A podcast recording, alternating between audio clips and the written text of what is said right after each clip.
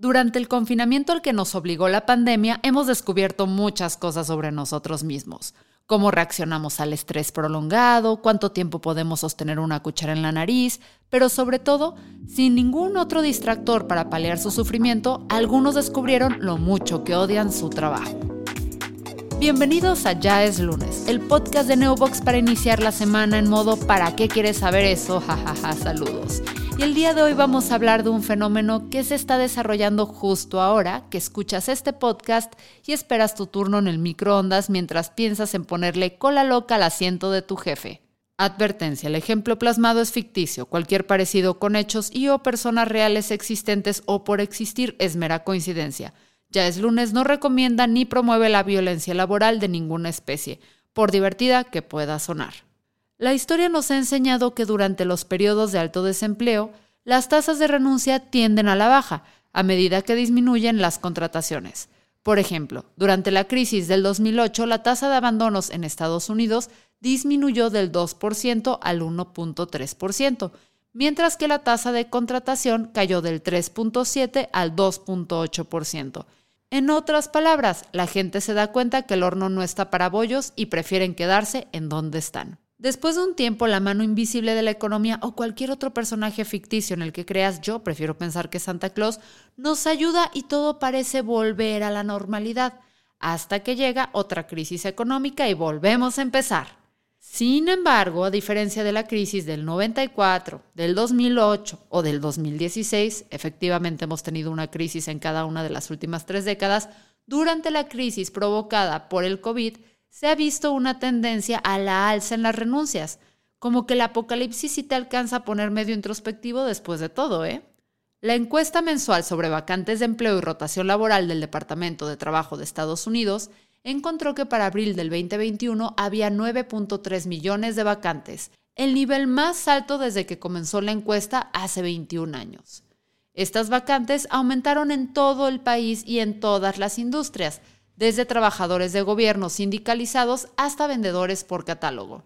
Y ya sé lo que está pensando, señora Legarreta. Esto no nos afecta porque somos mexicanos y esos datos son de Estados Unidos cuando se vuelve esto como tan emocional, yo no me siento como al 100% feliz en este año trabajando porque tuve que lidiar con acostumbrarme a trabajar en una oficina después de un trabajo independiente de dos años, aprender a vivir con mi enfermedad y aprender a escuchar mi cuerpo, que fue algo muy complicado porque el metabolismo o el problema que tengo con la tiroides afectaba mucho al tema de personalidad. Entonces yo todo me lo tomaba personal y me afectaba mucho emocionalmente. Entonces creo que ese resentir el trabajo laboral como ataques directos, aunque no lo fueran, pues fueron desgastando poco a poco como este crecimiento laboral. Y no fue como de un día a otro, sino que me ofrecieron trabajo en Mérida, en un despacho que yo me ha gustado este despacho desde, híjole, 2016, 2017. Y dije, bueno, está bien. Digo, obviamente tenía estos arranques de que viernes o lunes durante este año decía, ya voy a renunciar hoy, ya quiero descansar, quiero no tener estrés, porque evidentemente cada que iba al doctor me decían, es que los niveles altos de estrés afectan tu salud. Era como, o, o tengo estrés y como, o estoy relajada y no tengo dinero, ¿no?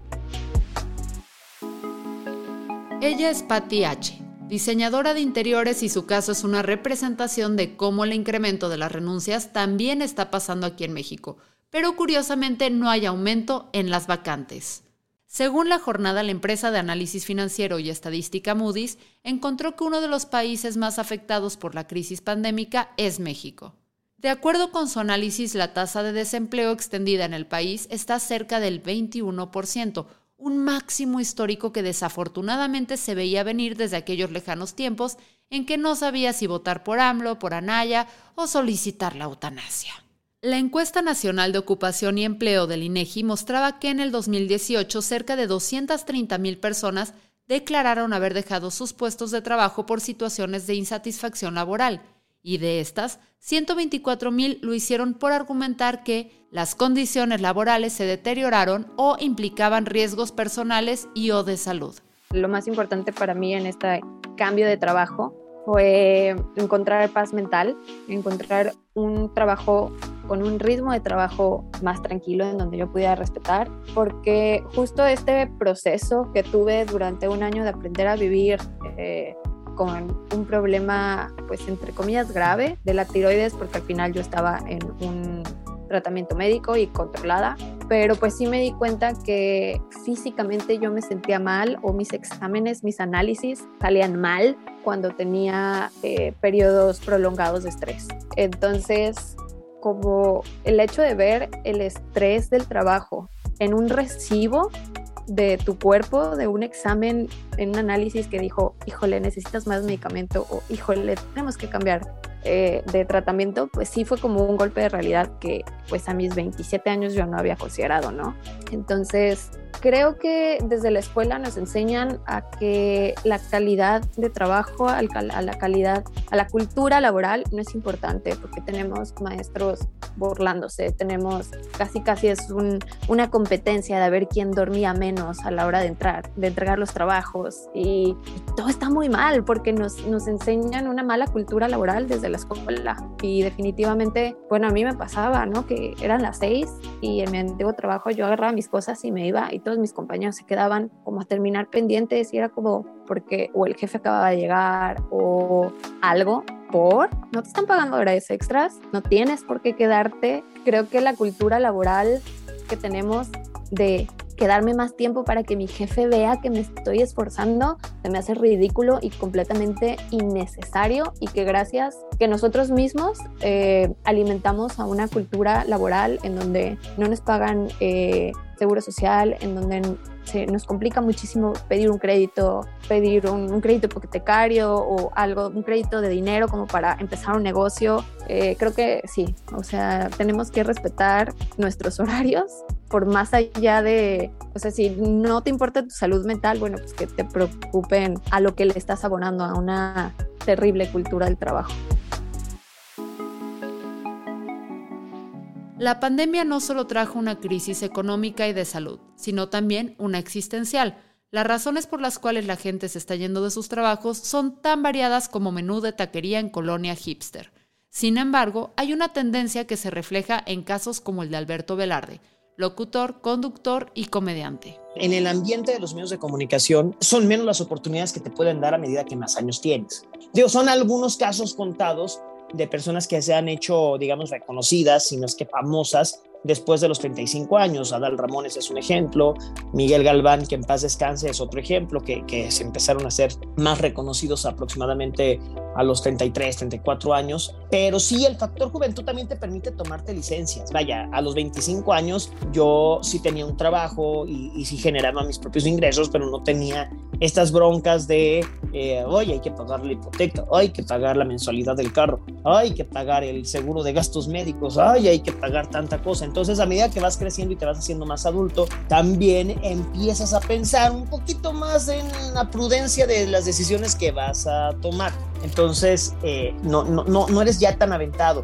Y también creo que a medida que uno crece, empieza a, elegir mejor sus batallas y yo sé que es una frase bastante cliché, pero también te vas dando cuenta que sí te gustaría y que no te gustaría. Entonces, eh, es un factor muy importante porque no en todos los medios de comunicación, si no llevas un bagaje de algunos años de trayectoria, te van a permitir una oportunidad, no te van a abrir la puerta para que te digan, ah, sí, eres tú, ah, pásale, no, no sé quién eres, pero pásale y toma, toma el micrófono y hazte cargo de este proyecto. Es mucho más difícil, sobre todo porque se busca cada vez gente joven, eh, no, no, me ha pasado, no, no, es que me haya pasado, sino que lo he visto en varios canales de televisión, que los rangos de edad de las conducciones cada vez son menores. O sea, y no porque los jóvenes o las jóvenes no tengan la capacidad, yo siempre lo he dicho, y cuando estaba en ese grupo poblacional también lo peleaba. La gente tiene capacidades independientemente de la edad. Desgraciadamente, las dinámicas sociales han generado que las personas con una edad un poquito mayor sean consideradas como las que se tienen que salir de la fila porque vienen un montón de gente más joven que necesita ocupar esos espacios. Oye, ¿qué va a pasar con los que tenemos más edad? No, no sé, es bronca, de hacer algo, eh, pinta cerámica, no sé, algo. Entonces, sí, sí, es, sí es bastante difícil empezar a tomar este tipo de decisiones cuando ya te acercas más a los 40, porque ya los 40 se escuchan así como 30 se escucha como 30, ya 40 se escucha como 40, entonces sí te pega muy, muy feo. En entrevista para la División de Negocios de Bloomberg, Anthony Klotz, profesor asociado de Administración en la Texas AM University, dijo que la pandemia le dio a los trabajadores más tiempo libre para pensar en sus carreras, explorar el espíritu empresarial y ahorrar más dinero, lo que llevó a muchos a darse cuenta de que su trabajo actual no era satisfactorio. Y es completamente cierto. ¿O a ustedes no les ha pasado durante estos tiempos horribles que se quedaban en su cuarto reflexionando como Pedrito Fernández en el meme pensando cosas como, ¿de verdad tengo que ir a trabajar hoy? ¿Vale la pena seguir dándole mi vida a esta empresa que se dedica a llenar cajas de palillos cuando el mundo está ardiendo? ¿Ya se le habrá acabado el papel higiénico a los gandallas que acapararon al inicio de la pandemia? La verdad de los cinco trabajos que he tenido, que el presente todavía sigue actual, nada más uno es en el que no me he salido de ahí por el hecho de sentir ya el confort, ¿no? Uno de esos trabajos que fue el tercero en mi carrera como tal, ya como arquitecto y diseñador, este sí me salí por salud mental porque la presión y, eh, te digo, el ambiente de la oficina la verdad no era como tal el que yo buscaba ese ha sido el único en el que me he salido por salud mental, pero en el resto, en todos a excepción de esa, me sentí como con como cuando pasas un videojuego y que te empiezan a salir los créditos de quienes trabajaron ahí, o sea que ya había pasado todos los niveles que existían en el, en el lugar, ¿no? Entonces, que ya es como cuando pasas un juego y te da el juego la oportunidad de seguir jugando ahí, pero ya descubriste todas las partes del mapa, ya hiciste todas las misiones que tenías que hacer. Entonces, ya para qué te quedas, ¿no? Cambias, sacas el disco de, de tu consola y metes otro juego y lo empiezas a jugar. Este, en el trabajo, en el único que no lo hice con esa sensación, la verdad es en, es en donde más he sentido como un crecimiento, ya en ese caso no fue profesional, sino personal, el que me aprendí a valorar de que ya no podía seguir permitiendo como estar en un lugar así, ¿no? digo, espero que jamás vuelva a pasar algo así en mi vida, de que tenga que llegar a, sentir, pues sí, esa sensación de, libertad de dejar un lugar completamente tóxico, porque la verdad es que todos los demás trabajos que he tenido han sido completamente buenos y me he sentido bastante feliz en todos. Simplemente cuando sentí que ya se había terminado el juego, pues lo cambié por esta intención de todo el tiempo estar buscando un reto, ¿no? Él es Diego Malo, arquitecto, diseñador y pieza final en esta trifecta de razones que, según tu tío el conservador, tienen a los millennials y centennials acabando con la economía tal y como la conocemos. Hay trabajos que no se sienten tan demandantes cuando son los que estamos buscando, pero hay otros que se han convertido en una tortura que nos hace pensar si realmente se abolió la esclavitud en México sí dicen de que pues es que cuando yo me gradué, pues híjole, casi casi les teníamos que dar las gracias y llevarle una manzanita al jefe porque me estaba dando la oportunidad de aprender. Mm, no, tú le estabas dando la oportunidad de que te explotara, porque al final también es parte de, este aprendizaje que he tenido los últimos seis meses. Eh, al final los trabajos necesitan más de nosotros que nosotros de los trabajos, porque hay un, un mercado laboral en donde tú, si no te gusta uno, pues puedes buscar otro y si no es aquí, es en otro lado, pero eh, para las empresas, para los jefes, sí es un tema que alguien les deje la chamba y que tengan que volver a contratar, porque la confianza, meses de capacitación, eh, no conocen los nombres de los proveedores, no saben qué pasó con X de micro detalle del cliente de hace un año y cositas así, que, que, realmente es un problema para ellos tener que contratar. Y no, no lo consideramos, no consideramos que, o sea, tomamos en cuenta que los jefes nos hacen un favor al contratarnos, cuando no es así. El índice de tendencias laborales de 2021 elaborado por Windows describe los resultados de un estudio de más de 30.000 personas en 31 países y un análisis de billones de señales de productividad y mano de obra en Microsoft 365 y LinkedIn, y encontró datos interesantes. La intensidad digital del trabajo ha aumentado sustancialmente y el número promedio de reuniones y charlas ha incrementado sin parar desde el año pasado, específicamente cuando comparamos las tendencias de colaboración en Microsoft 365 entre febrero de 2020 y febrero de 2021.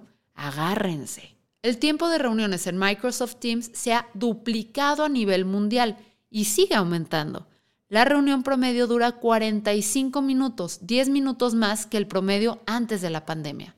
la cantidad de correos electrónicos entregados a clientes comerciales y educativos en febrero, en comparación con el mismo mes del año pasado, aumentó en más de 40 mil millones, güey. Pues por eso estamos todos jorobados con dolor de espalda y ardor de ojos. Parece que literal ya todo el trabajo es frente a una pantalla.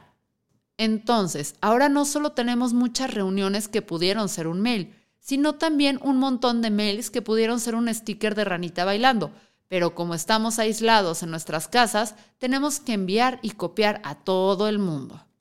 Además, como todo se puede hacer desde un celular, a los jefes se les hace fácil pasarse por el arco del triunfo el horario laboral y mandarte pendientes en cualquier momento del día al grado que el sonido de notificaciones de tu teléfono ya te causa ansiedad.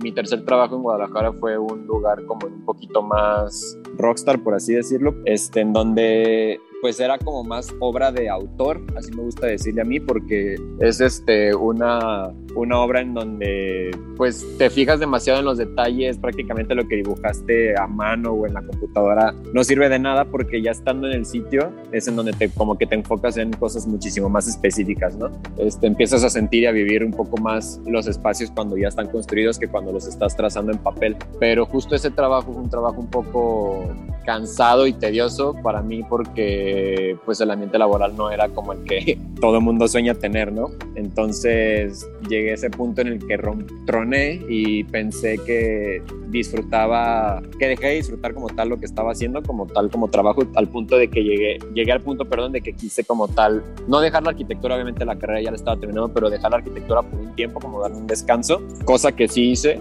entonces estuve ese otro año que fue el año que coincidió en el que yo me gradué, o sea, yo terminé, prácticamente me gradué de ese trabajo y me gradué de la escuela al mismo tiempo. El trabajo híbrido, también conocido como campechanear tiempo en casa y en la oficina, llegó para quedarse. El trabajo remoto ha creado nuevas oportunidades para algunos, les ha dado oportunidad a muchas personas de convivir con sus seres queridos y ha dado la oportunidad de viajar y trabajar. Así es, acceder a la fantasía de trabajar en la playa ya no es exclusivo de tu prima Ana Sofía Tuluminati se, hace algo mucho más horizontal, de tal manera que el jefe literalmente le puede decir a, eh, oye, te necesito mañana porque eh, nos juntamos vía Zoom, eh, hay que checar unos pendientes.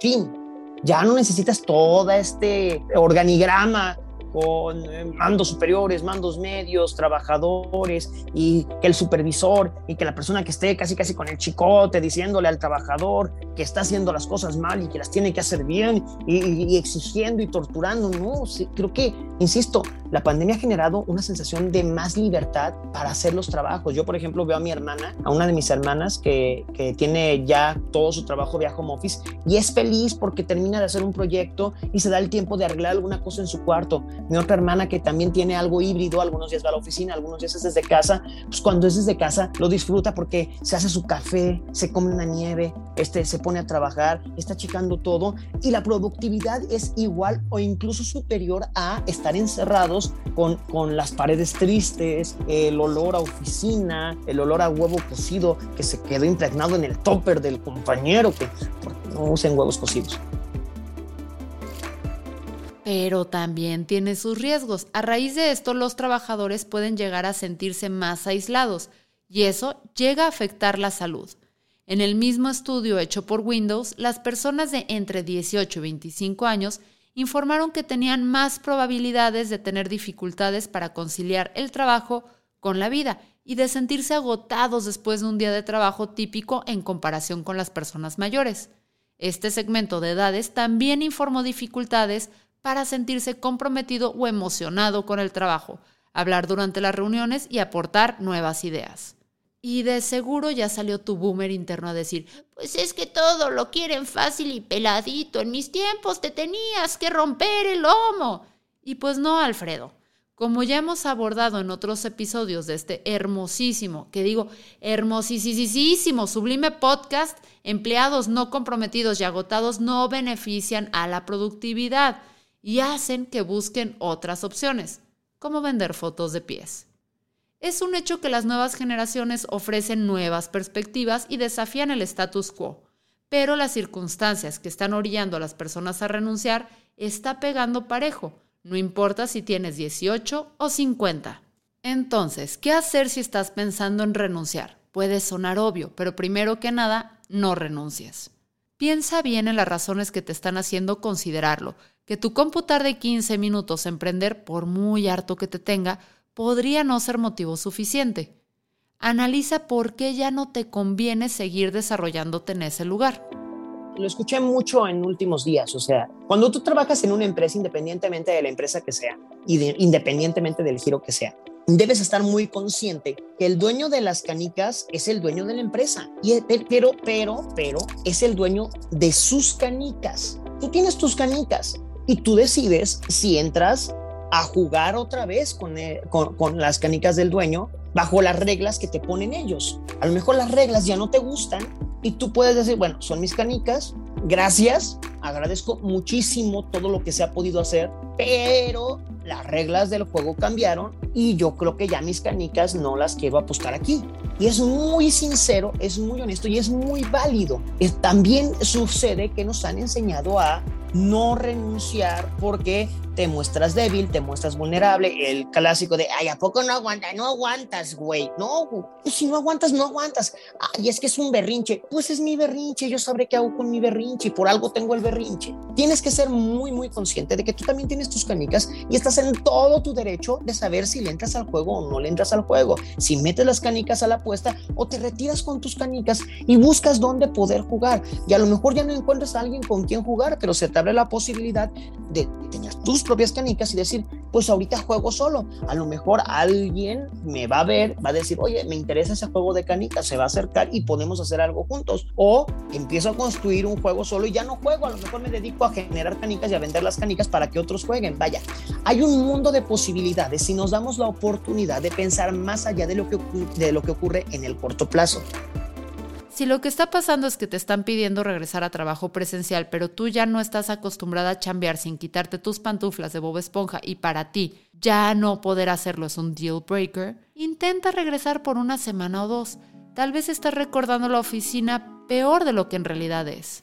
A la hora de renunciar, yo no expuse eh, todo este tipo de situaciones, aunque sí me molestaban eh, desde que empecé a trabajar ahí realmente no fueron mi motivo de renuncia, lo cual está muy mal y sí debieron haber sido mi motivo de renuncia, pero no era algo que yo tuviera en la cabeza en el momento que renuncié, ¿no? O sea, yo, yo tenía esta urgencia de renunciar porque me tenía que mudar de, su, de ciudad. Entonces, literal, llegué y les dije, me ofrecieron un trabajo en Mérida y me voy a ir a vivir a Mérida. Esa fue mi renuncia. A lo mejor sí debía haberles dado una retroalimentación de, güey, está muy mal que no nos dé seguro. Incluso eh, en la situación en la que yo estaba hubo un momento en el que era muy probable que me operaran y me, quitaran la tiroides, ¿no? Entonces yo estaba muy preocupada porque no sabía dónde me iba a operar, porque no tenía el dinero para una cirugía privada y no, no tenía seguro social. Fueron situaciones que nunca expresé y parte de esto sí era por el temor a quedarme sin trabajo. Entonces Ahorita te lo digo bien bonito y que sí debía haberlo dicho, pero en ese momento me preocupaba más quedarme sin trabajo. Digo, la verdad es que nunca estuve en esa situación de me van a correr, pero tampoco estaba en una posición en donde me pudiera dar el lujo de renunciar y quedarme sin ingreso. Y digo, al final yo estaba recibiendo atención médica gracias a que tengo una tía que es eh, internista y ella me estuvo llevando el proceso, por lo cual me costó como cero pesos, pero eh, el no llegar a decir necesito una cirugía, como que fue, no tuve ese parte aguas de tener que llegar y decir no me estás dando algo que necesito, lo cual está muy mal, pero y sí debía haberlo dicho. Pero si ya lo intentaste todo y de verdad la única luz en tu camino es cerrar la cortina y entregar el changarro, hazlo personalmente, por lo menos con una videollamada Di que lo intentaste y no te funciona, que tus razones siempre sean honestas. Esto será más apreciado por tu jefe o jefa y hará que tengas puntos positivos que se reflejen en la carta de recomendación, que seguro vas a necesitar en tu próximo empleo. Porque créeme, misteriosos son los caminos del Señor y nunca sabes con quién de tu trabajo anterior te vas a topar. Mejor llevar la fiesta en paz que generar un conflicto innecesario porque renunciaste, dejando un post-it que decía, Ahí nos vemos, p explotadores de mierda. Ojalá se pudran en el infierno ustedes y toda su descendencia.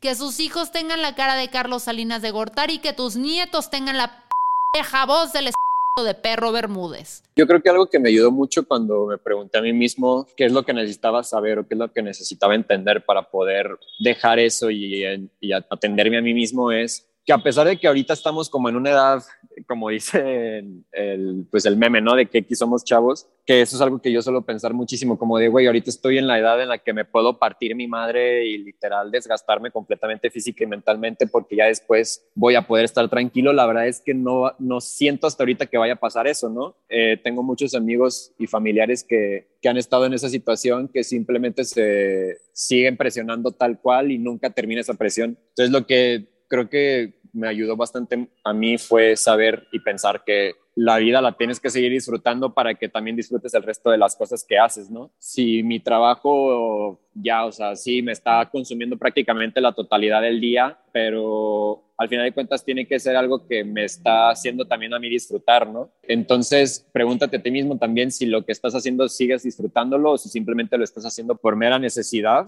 pero sabiendo que no porque dejes de estar en ese lugar, esa necesidad ya va a ser algo como muy preocupante. Simplemente ocúpate de que puedes cambiar de lugar, pero siempre pensando en que a donde te vas a ir, incluso si te haga feliz y no en el lugar en el que estás actualmente, que ya te empezó a desgastar emocionalmente también. Este, porque cambiar de aire a un lugar que al, prácticamente va a seguir siendo lo mismo no vale la pena. Cámbiate en lugar en que si bien vas a aprender o o no, o te van a pagar mucho o no, siempre pensando en el que vas a estar feliz. ¿Y qué tiene que ver el hecho de estar feliz? Digo, eso ya es algo muy personal que sucedió en mí, es que los siguientes trabajos que tuve me permitieron estar cerca de mi familia, me, pudieron, me permitieron estar cerca de mis amigos, me permitieron estar cerca de mí mismo porque empecé a tener tiempo para mí, me permitieron conocer personas nuevas, me permitieron incluso sentir que cuando iba a, trabajar las personas se alegraban de verme, ¿no? Y no que simplemente me veían llegar y me ignoraban y seguían en lo suyo. Entonces, este, creo que eso fue algo que, que sí, que me ayudó bastante a mí a, a darme cuenta de eso y a, entender que ya tenía que cambiar de lugar. En general, el ser humano le tiene pavor a la incertidumbre, le tiene fobia a lo que no conoce. No, no, no es bonito estar caminando sobre un terreno pantanoso donde lo mismo pisas firme o lo mismo pisas y te hundes. Y es a veces caminar sobre el pantano y caminar a ciegas. Si algo me ha dejado la pandemia es entender que no necesariamente tengo que lidiar con esto solo, que, es bueno, es válido tener una red de contención, de eh, estirar la mano y decirle a alguien de confianza, necesito que me agarres porque si no me va a cargar la chingada. Descubrí la terapia, yo siempre fui una persona muy renuente a la terapia, descubrí la terapia, eh, descubrí que tengo amistades con las cuales puedo contar para los momentos difíciles. Eh, en mi pareja, mi, esposa, Cris, la primera persona con la que platiqué esto fue con Cris, con mi esposa. Eh, y le dije, a ver, está pasando esto, muy probablemente yo decida esto, vamos a tener que, adaptarnos a, circunstancias, me apoya y el hecho también de tener esta pareja que te apoye y que te diga, haz lo que tú consideres mejor, así como salimos de una, podemos salir de otra, es bastante benéfico, es como un bálsamo. Tener amistades que te digan, no te preocupes, vamos a ver cómo lo hacemos, si necesitas algo en que te pueda ayudar.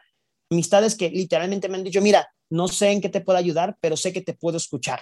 Y a veces con esa oportunidad de tener una oreja, un oído que reciba las palabras que necesito desahogar, con eso me doy por bien servido.